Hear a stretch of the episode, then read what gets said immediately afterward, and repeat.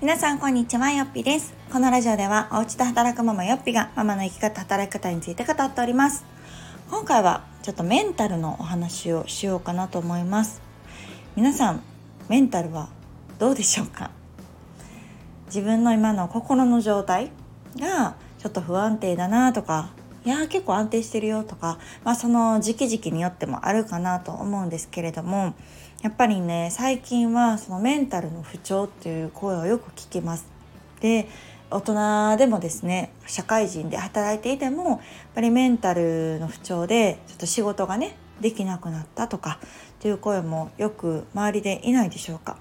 私の周りはねやっぱちょこちょこいるんですよねでこう電車に乗れなくなったとか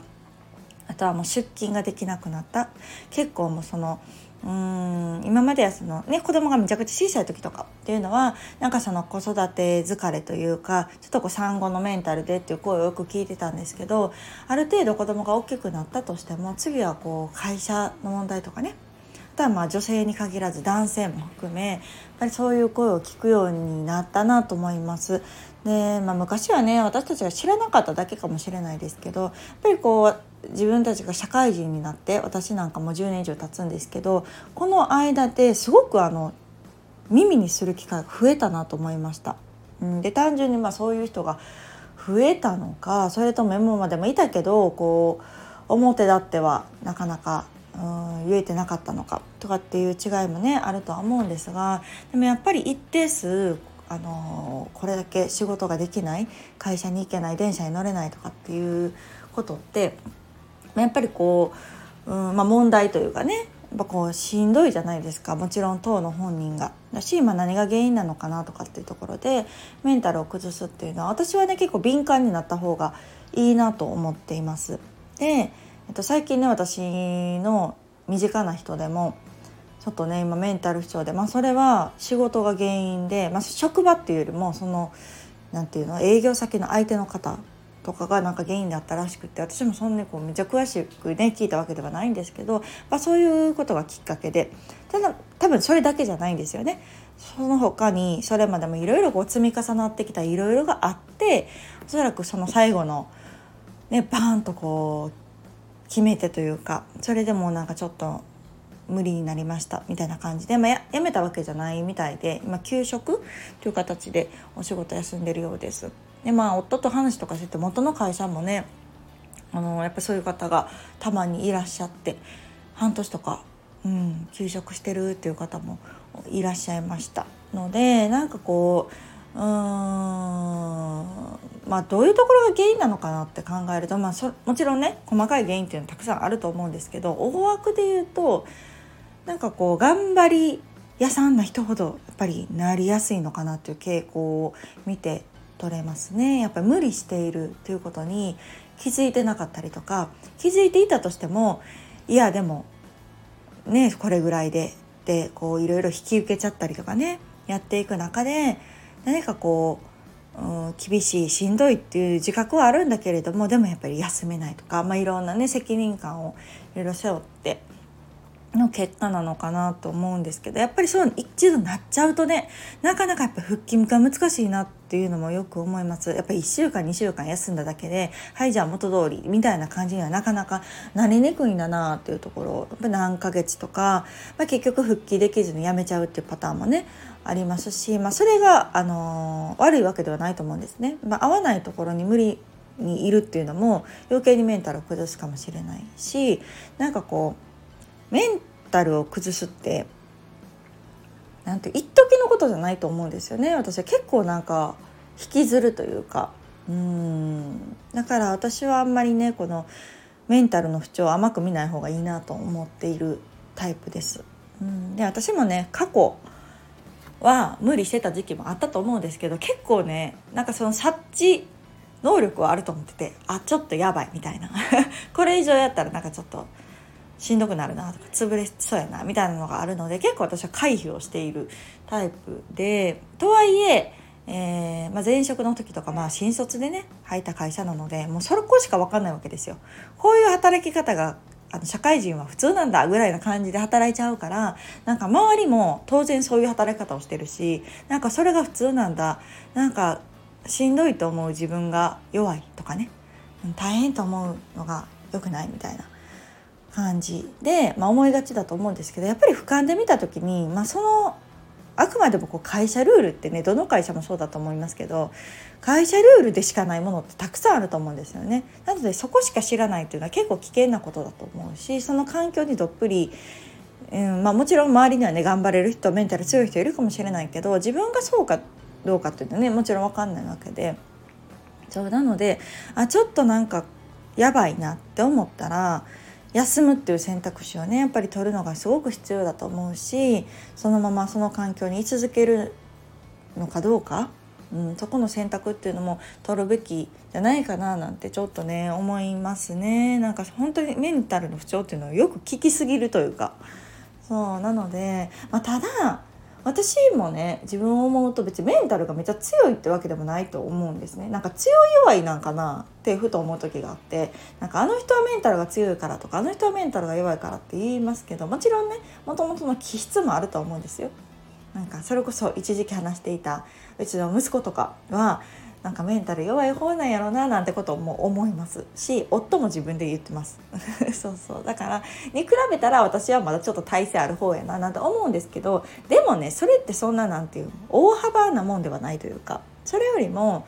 なんかそういうストレスだったりとかメンタルの不調って結構外的要因が多いと思うんですね。なんかその人自身っていうよりも周りの環境だったりとか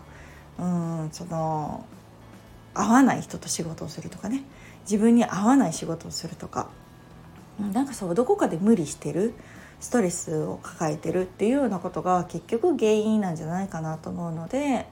なんかその人自身がどうこうっていうよりもやっぱりその環境から離れるであったりとかそういう人と離れるっていうのがあの一番なんじゃないかなと個人的には思っています。なので私もまあ今この在宅ワークという働き方を選んでてかつこの個人事業主という働き方を選んでいるのは私には合ってると思うんですね。そうでもそれがね全ての人に合ってるとは思わないというかやっぱそこが合わない人もいるでしょうしうん一人で働く方がねストレスを抱えるっていう人もいるかもしれないし家でね働く方がストレス抱えるっていう人もいると思うからなんかそこはやっぱり自分自身の合う合わないをやっぱ知っておくべき、うん、ただやらないとねそれも分かんないじゃないですか。だからまあ一度やってみたらいいと思うんですけど私はなんか合うなと思ったし実際やってみてあの今のこの在宅ワーク個人事業主という働き方が私にとってはまあベストだからストレスがもう本当に減ってますね。私はこの仕事というものが今めっちゃ楽しいし全然その、まあ、要はうん嫌な人と仕事をしていないっていうのも大きいかも。やっぱりこうストレスの大半の原因は人間関係なんて言われるのでその、ね、どうしても会社で働くっていうのは組織の中の一員になるわけですから自分が好きだろうが嫌いだろうがというか合うとか合わないとか言ってられないじゃないですかやっぱりチームで働くしその取引先の人とかだったらねもう致し方なかったりするしうんもちろん私もねその教員してたので生徒もいっぱいいるわけですよ。その分関わる人数っていうのは本当に半端なくてまあ合うか合わない子はもちろんね先生と生徒の関係でもいたりしますのでそれが今はあの合わない人と仕事をするっていうことがないんですよね。うん、それ前も言ったけどやっぱり自分で選択肢がある自分で選べる決定権があるっていうのがやっぱり大きなストレス軽減になると思います。うん、なので私はそれが合っていたなと思うしうんやっぱりこう人それぞれどこにストレスを抱えるのか、うん、不調と感じるのかっていうのはそれぞれだと思うのでやっぱりそれを自分自身が察知するっていうのがすごくまずは大事かなと思いますね。多分そこが鈍感になっちゃうと自分でも気づかないしなんかこうこれが当然なんだこれが当たり前なんだとやり過ごしてしまうで爆発しちゃうっていう風な感じになるのがねやっぱり一番怖いですよね。なんかその見るからに分かる怪我と違って心の怪我ってやっぱり周りからも分かりにくいし自分でも分かりにくいし